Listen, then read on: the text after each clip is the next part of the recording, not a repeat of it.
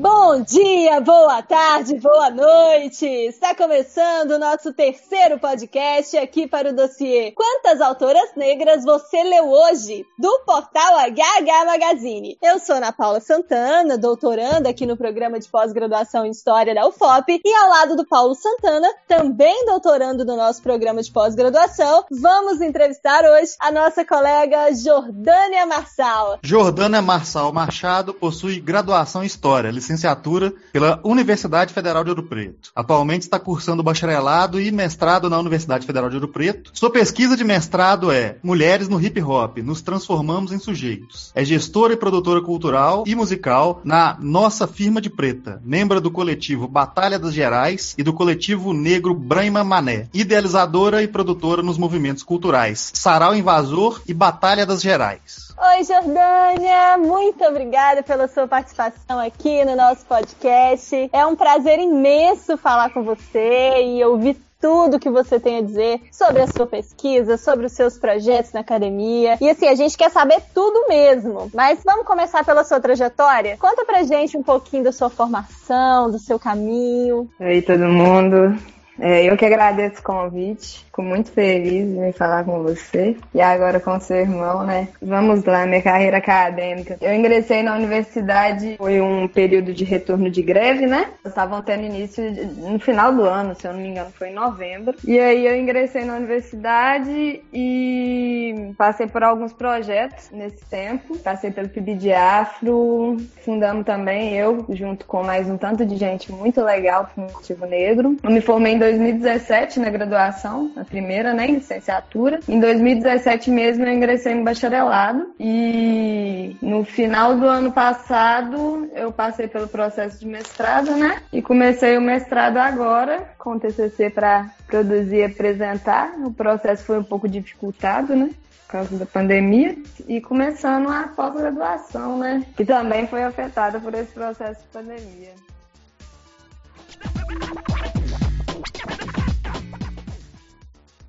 Bom, Jordânia, agora nós queremos saber um pouco mais sobre a sua pesquisa de mestrado, Mulheres no Hip Hop. Como é que você chegou até esse tema tão incrível e necessário? Eu lembro até de, de durante algumas das disciplinas que a gente fez. Toda vez que você apresentava o seu tema, eu ficava com inveja, porque o meu tema é, para as pessoas normais, é extremamente chato, né? Moroso. Eu gosto muito, mas para explicar o que eu faço para as pessoas é muito difícil. Então, como é que você chegou nesse tema incrível e necessário, principalmente? E como é que tem sido a recepção da sua pesquisa na academia, de modo geral? Então, o que que acontece? Eu sou envolvida com hip hop. eu sou uma mina que, que eu fui. Eu cresci na cultura hip hop, né? Por muita influência da minha família e dos espaços que eu cresci, é, o hip hop sempre foi muito presente na minha vida, desde criança, assim.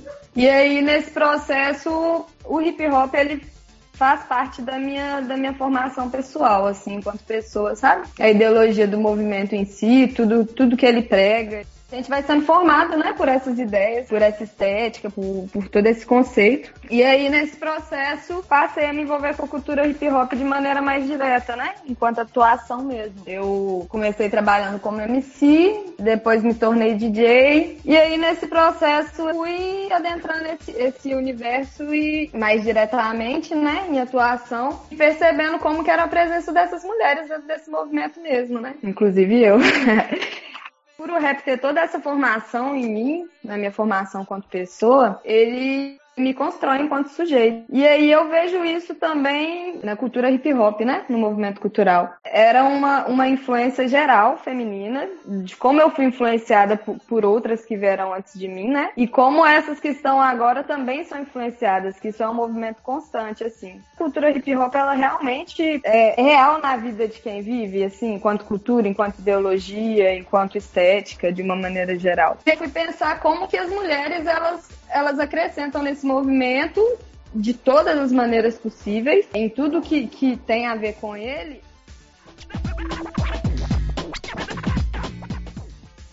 Processo de, de desenvolvimento da cultura hip hop, que a gente tem cinco elementos da cultura, né? Que é o break, que é a dança, o grafite, o DJ e o MC e o conhecimento, né? Que é o quinto elemento, que é essa coisa da ideia mesmo. E aí, nesse processo, o, o, o rap enquanto música, que são compostos pelo MC e o DJ, até por ser música, né? A música tem essa influência maior na vida das pessoas, assim.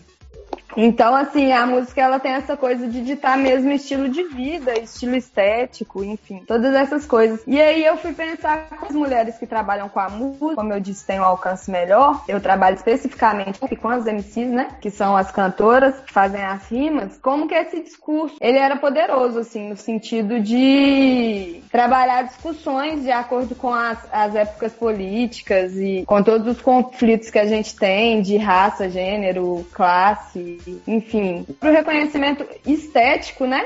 da mulher negra, porque o processo escudo negro, assim como do hip hop, é uma coisa importante para a formação de ideias também, no sentido de dar um, um caminho de empoderamento, assim, de, de, de, se perceber identitariamente mesmo, sabe? Então eu trabalho com essas mulheres MCs e os discursos dela dentro das músicas entrevistas, enfim, como que isso, isso interfere na, na construção das pessoas que estão consumindo aquilo, né? Das outras mulheres, assim como homens também que estão consumindo aquilo, porque a gente vem com um discurso feminino que se impõe, né, de uma maneira maior.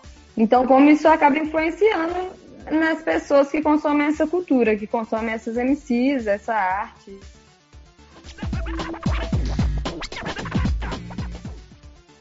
Muito bacana, Ju. Eu lembro que na graduação, porque a gente fez graduação junto, né, galera? Uhum.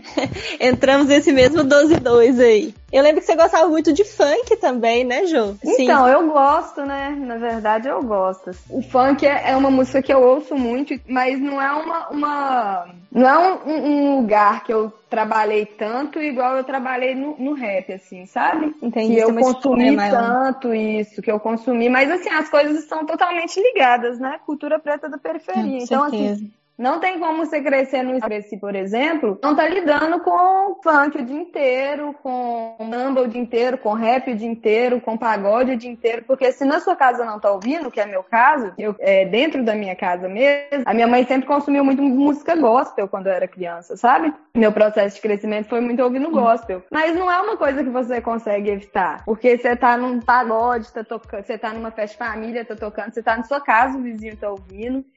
E aí, quando eu tinha 15 anos, eu pedi MP3 pra minha mãe, aí eu com tanto de rap nele, assim, ficava ouvindo no fone de ouvido, assim, foi o maior presente da minha vida. Mas é isso, de consumindo, eu gosto muito de funk, mas eu não tive um envolvimento com a indústria, com a cultura funk, igual eu tive com a cultura hip hop, você entende? Entendo, claro.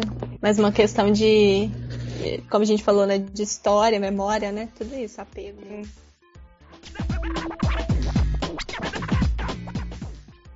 Mas e essa coisa do documentário, Jô? Nossa, tantas coisas que você é. E aí eu descubro que você está fazendo um projeto de, de bacharelado, né? Seu bacharelado a intenção é. é. entregar um produto no final que é um documentário, né? Não uma monografia, um TCC, como a gente faz comumente. Como que foi isso? De onde partiu essa ideia? E como é que você está pensando em fazer esse documentário? Então, Aninha, é o seguinte. Eu vejo os professores falando muito que o historiador tem que produzir de outra forma. Sempre, muito, assim. E em todo o meu processo, ah, que a gente tem que fazer vídeo, muitos professores até encorajam. Eu lembro que você sempre fez trabalhos magníficos, por exemplo, quando a gente tinha alguma coisa pra apresentar, você trazia peças, você trazia filmes, você trazia várias coisas. Você sempre faz essa pessoa, né? E eu acho o máximo isso, sabe? De, de, de, pensar a história de outras formas. Só que se eu não estiver enganada, eu posso ser corrigida aí pelas pessoas. Eu acho que ainda não existe uma coisa assim no nosso departamento. Uhum.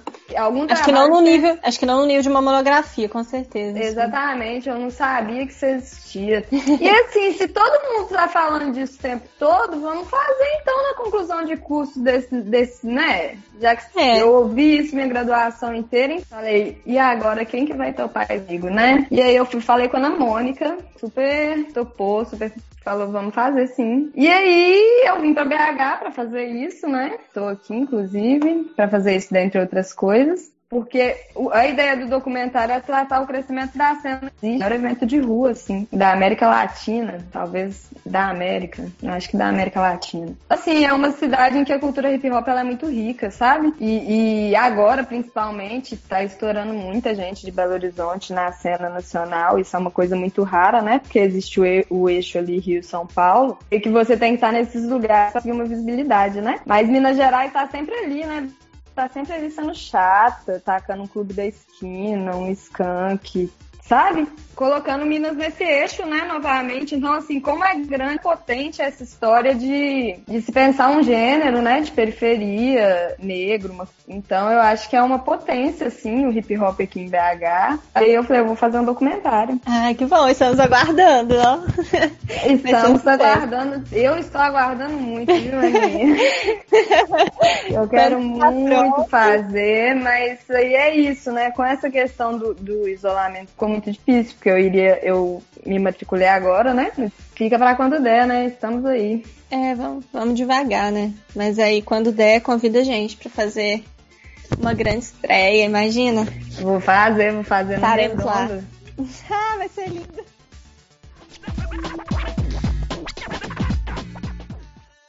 Ô, Jordânia, muito do que você falou sobre hip hop influenciou na sua trajetória acadêmica, né, na universidade. Mas você consegue enxergar como que a universidade ela mudou a sua forma de enxergar o hip hop?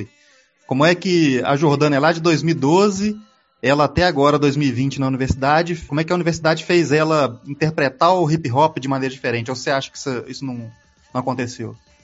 Nossa, que pergunta legal. Então, isso é muito doido, né? Porque assim, o que a universidade fez por mim foi me ensinar a ler, velho.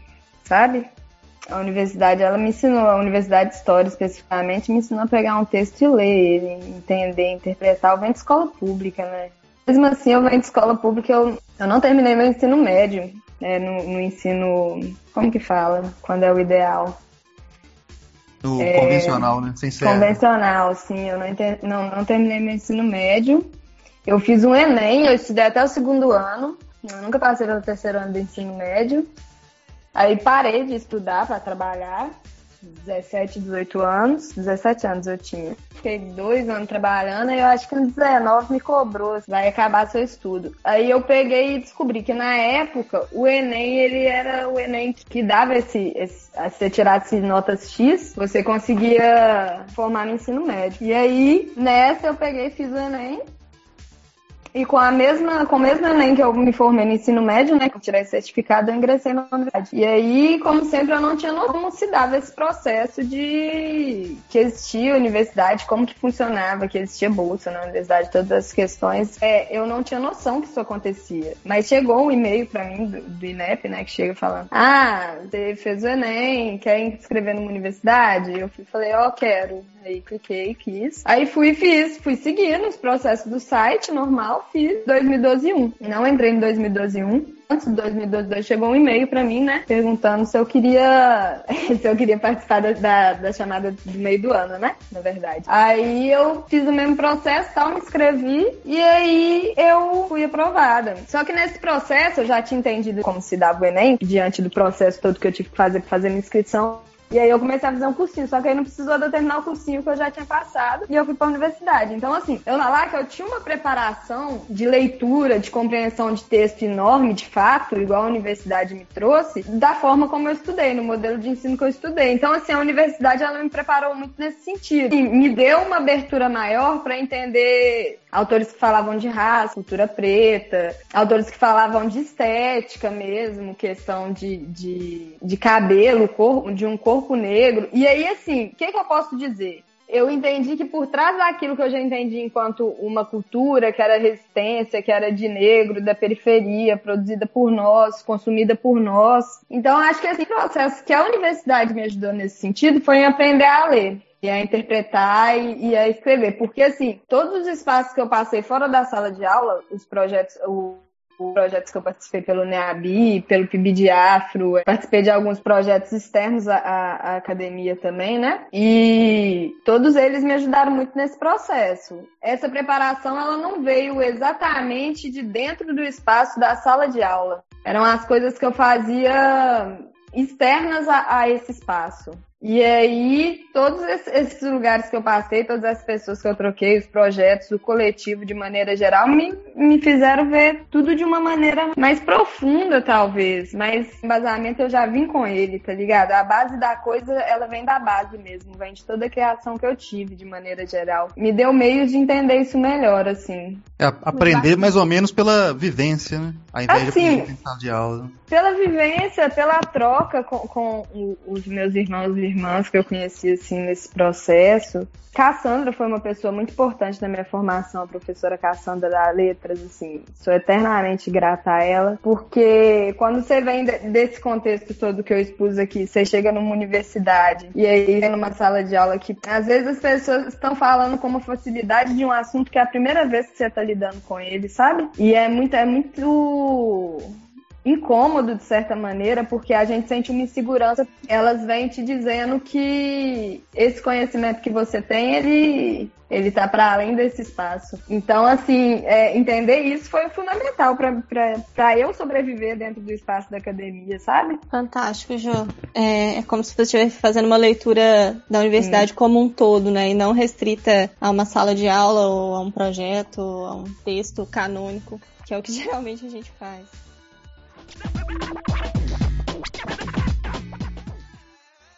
Então, Jô, pensando em tudo que você falou e dessa forma como você descreve a universidade, né, como um todo, e não só esse espaço restrito da sala de aula e aos textos canônicos, que é o que a gente costuma lembrar, eu queria que você falasse um pouco também dessa parte da academia que consegue ser extremamente perversa e consegue ser extremamente agressiva com a gente. E quando eu falo gente, tô falando de gente preta mesmo, tô falando da mulher preta na universidade. Onde é que você sentiu, assim, esse racismo? Onde que apareceu? Minha relação com a universidade é essa relação de amor e ódio constante, né? Eu acho que, assim como tem todos esses ambientes externos, né, que, que fizeram muita diferença para mim, muitos dos problemas estavam na sala de aula de fato, né? Pra mim, assim. A gente, no, na, na, nossa emenda, hoje até, até menos, eu acho, mas ali 2013, 2014, é, foi um processo de resistência, assim, porque zero referência de outras perspectivas. E aí, o que que acontece? Quando a gente chega num ponto de entender que existem outras coisas, de entender que existem outras abordagens, a gente entende que só aquilo não serve, né?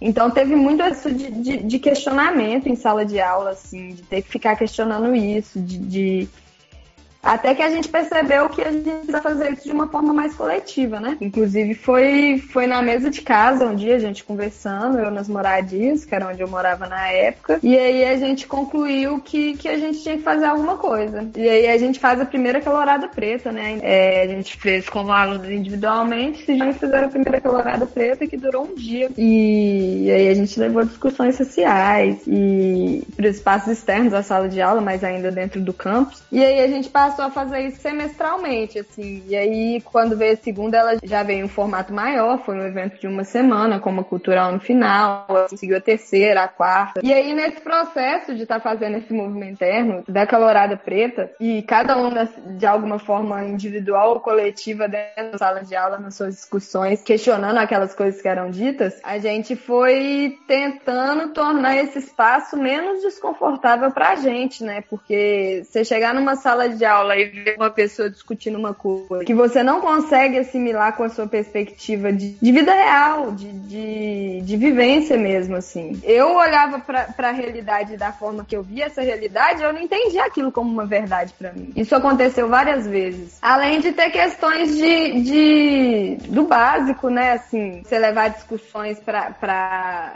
sala de aula e, e muitas vezes as pessoas não estarem dispostas a te ouvir, tá ligado? No sentido de de, respeitar sua inteligência ou sua fala. Então, tudo isso é um processo que ele vai acontecendo né? para você chegar num lugar para mim pessoalmente, enquanto mulher preta, onde todas aquelas pessoas tratam de uma perspectiva que você não, não consegue assimilar, não consegue se sentir representado, e você vai questionar aquilo com, com um ponto diferente, muitas vezes existe um, um um julgamento por parte da grande autoridade, né? Professor, nossas professoras, e também dos nossos colegas, né? Porque muitas vezes a gente acaba sendo chato, né? E mas esse processo de ser chato, ele ele funcionou, né? Bem, mas é muito doido porque dentro da academia essas opressões vêm tipo de todos os cantos, né? É, você se sente um corpo diferente que eu faço, você eu, eu tenho uma forma de falar diferente, que por mais que eu tenha assimilado várias coisas dentro desse espaço, eu ainda tenho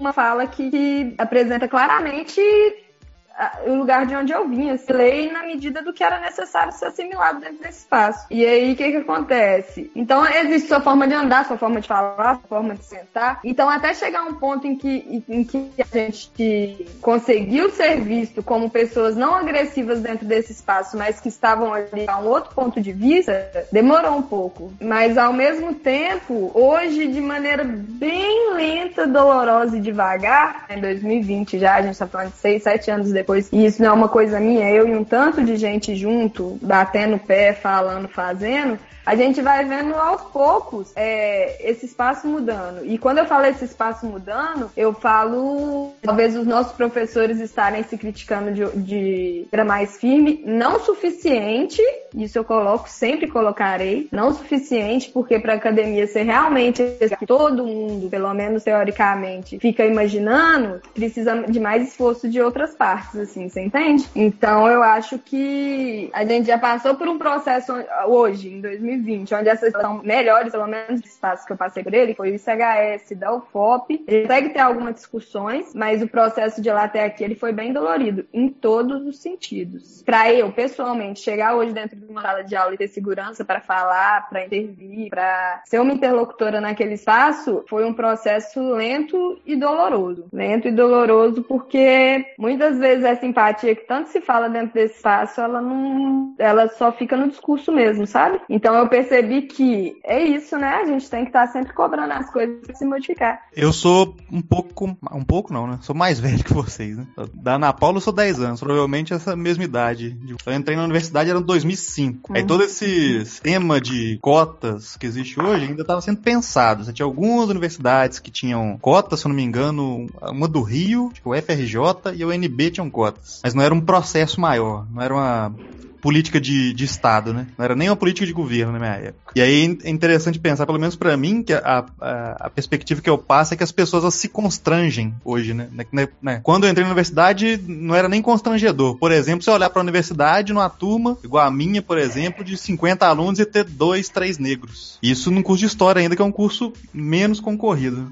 Então, pelo menos por essa fase do constrangimento a gente vive. É lógico que a gente ainda tem muito ainda a se conquistar, tem muita consciência para as pessoas adquirirem ainda, mas em termos de melhora, pelo menos mais para frente, eu só vejo é, coisa positiva, né? Lógico que sempre com uma certa resistência, né? Toda vez que a gente conquista alguma coisa, aqueles que eram beneficiados pelas formas antigas de ingresso, permanência e difusão do conhecimento, essas pessoas elas sempre vão tentar oferecer algum tipo de resistência em relação a isso.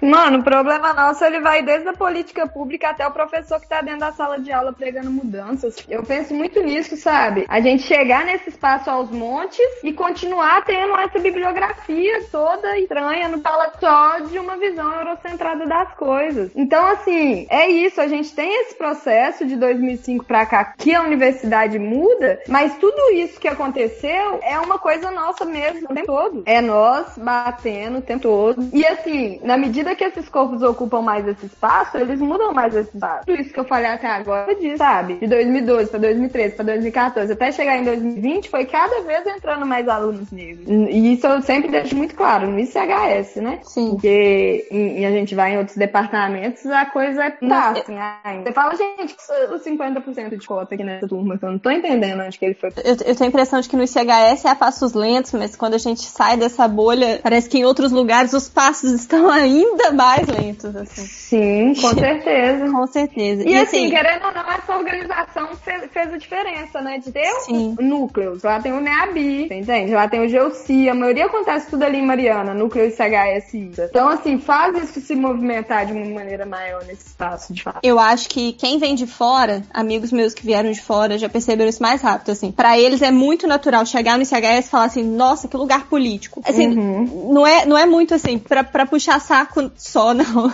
Mas é, de fato, as pessoas falam isso. Que coisas que em outros lugares aconteceriam, ali tem mais briga e, e mais resistência. Vai acontecer também, mas com um pouco mais de dificuldade. E, e tudo isso que você falou, assim, acho que é importante eu aproveitar o espaço para dizer que tudo isso que vocês fizeram, e eu digo vocês mesmo, porque eu não me envolvi nesse processo de conjunto durante a graduação, durante o mestrado. Fiquei mais isolada, demorei muito para me aproximar, tive um, uma, tive um crescimento também em relação a isso, mas de outras formas. Mas assim, vocês fizeram, hoje eu vejo que vocês fizeram uma grande diferença na minha vida e no meu crescimento também, sabe? Eu acho que eu tenho muito que agradecer a esse movimento negro político do ICHS, assim, que vocês fizeram por mim, de verdade. Tá é tarde, disso que eu tô falando, Brasil. Mas, é, exatamente. Assim, eu, não, eu não tava ali, sabe? Eu não tava na tua mesa de café. Eu passei por outros processos, mas eu acho que vocês é, terem estado ali foi como se vocês estivessem ali por mim, sabe? E aí eu, a ocupação que vocês fizeram, tudo isso me fez crescer muito de cá também. E aí oh. é, é isso mesmo, assim. Oh, muito da hora ouvir isso, de verdade, assim, muito da hora mesmo. Porque foi muita coisa, né? É bom que saber que não foi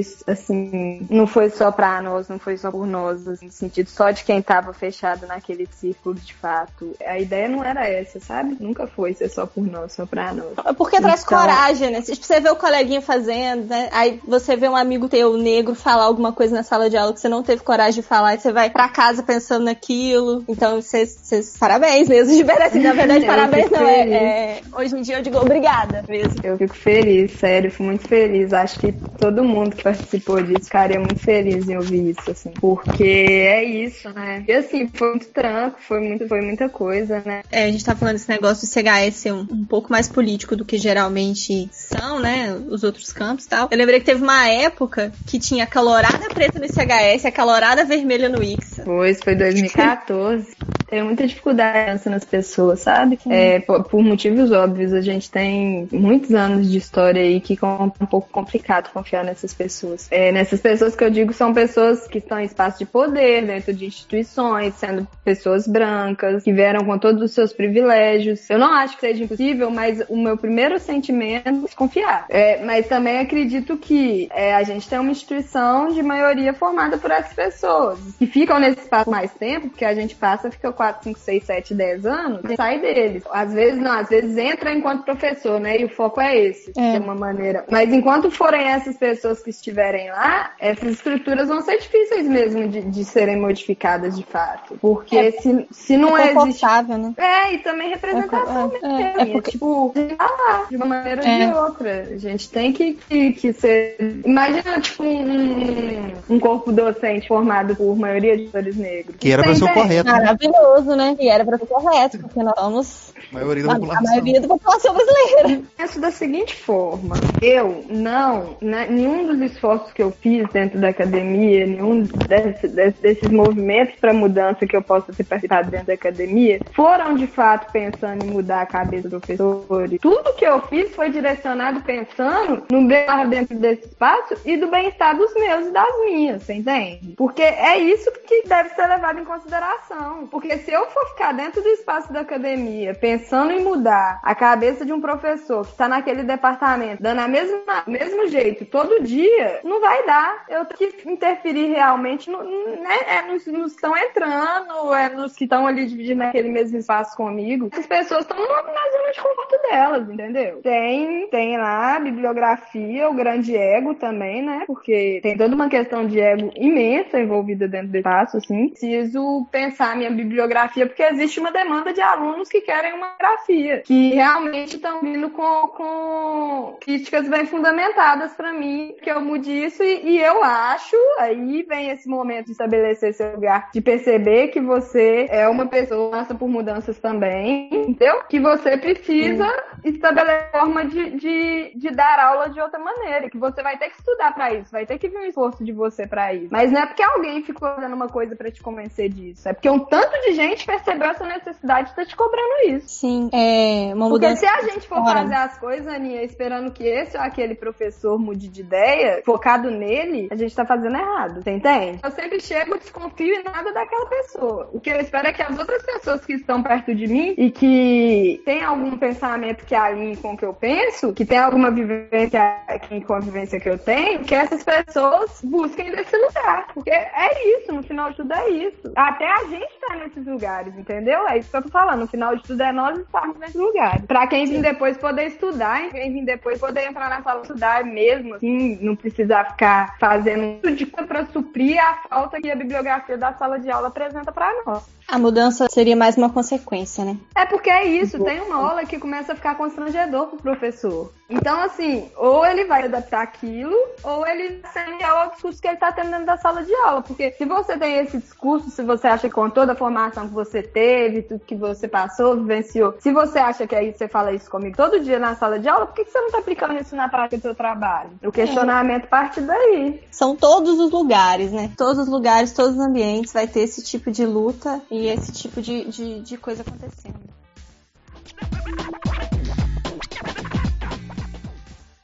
Você é professora, historiadora e também produtora cultural e musical. Desenvolve trabalhos de produção cultural e musical tanto na nossa firma de Preta, como no Sarau Invasor e na Batalha das Gerais. Você pode falar um pouco pra gente sobre essas suas experiências nessas áreas culturais? E mais, nós também queremos saber se em algum momento essas profissões se entrelaçam, ou seja, quanto de história que existe no seu trabalho de produtora e quanto de produtora cultural que existe no seu trabalho como professor de história, historiadora. Vamos lá. Todas essas questões.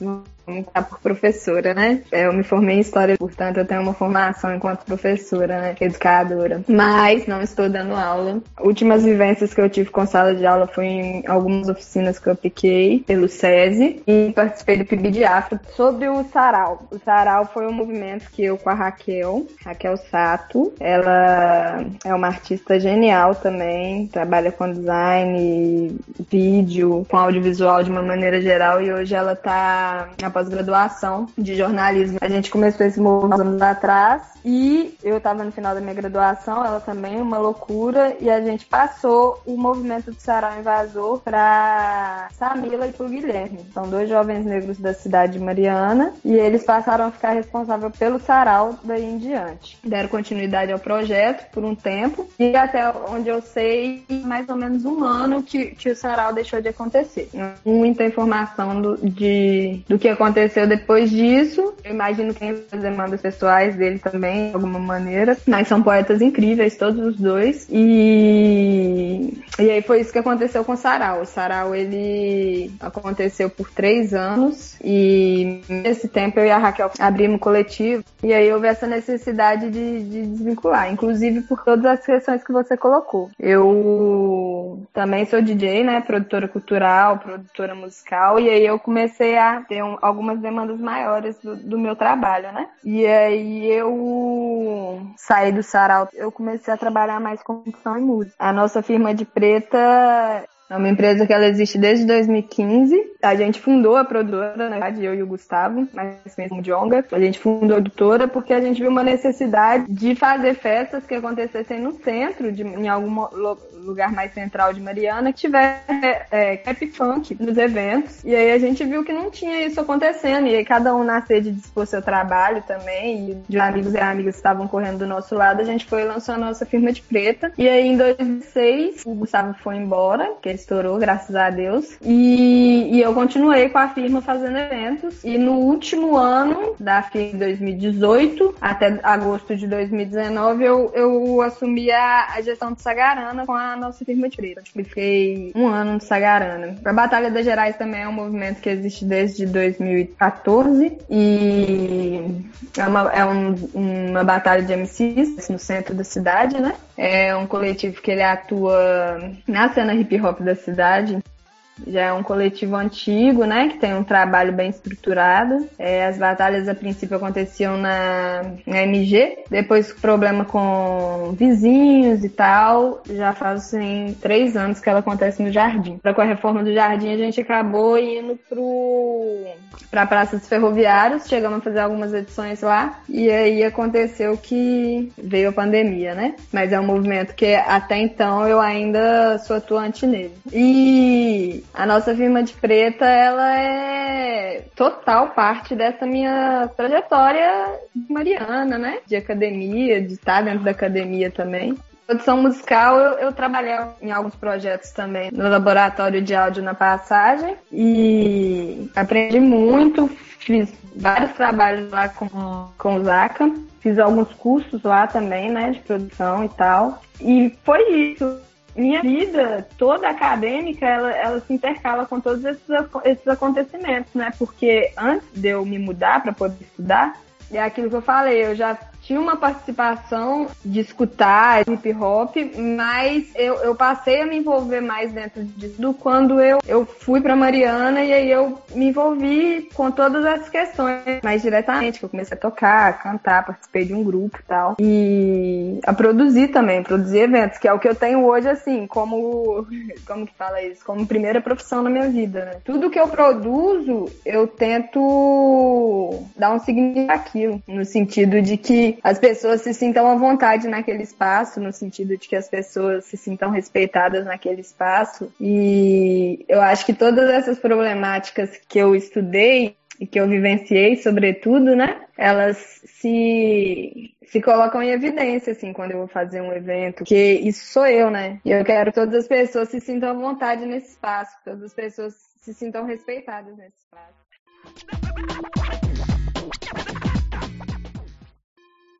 Vou te fazer a pergunta final, Jo, e eu gostaria que você fizesse uma indicação pra gente. Eu acho que todo mundo tem que ver Um Maluco no Pedaço, que ele tem ação de muita coisa de uma maneira ótima. Esse documentário da Michelle Obama, Minha Vida, acho máximo. E tem um álbum que eu gosto muito, chama Ascensão, da Serena Assunção que é ótimo. E Jonga, Jonga é. Todo mundo tem que ouvir Jonga, só isso.